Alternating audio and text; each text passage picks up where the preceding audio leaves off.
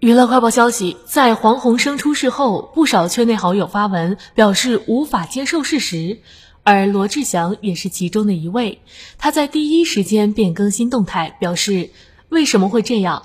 据悉，黄鸿升曾主持《娱乐百分百》，与罗志祥的黄金搭档更是深受网友们的喜爱，两人可以说是情同师徒。只可惜后来两人感情生变，渐行渐远。据传闻，两人是因为在厕所的耳语惹风波，就此结下心结。无奈结束长达十年的交情，意外随时都有可能发生。当年因口角决裂的两兄弟，如今却天人永隔了。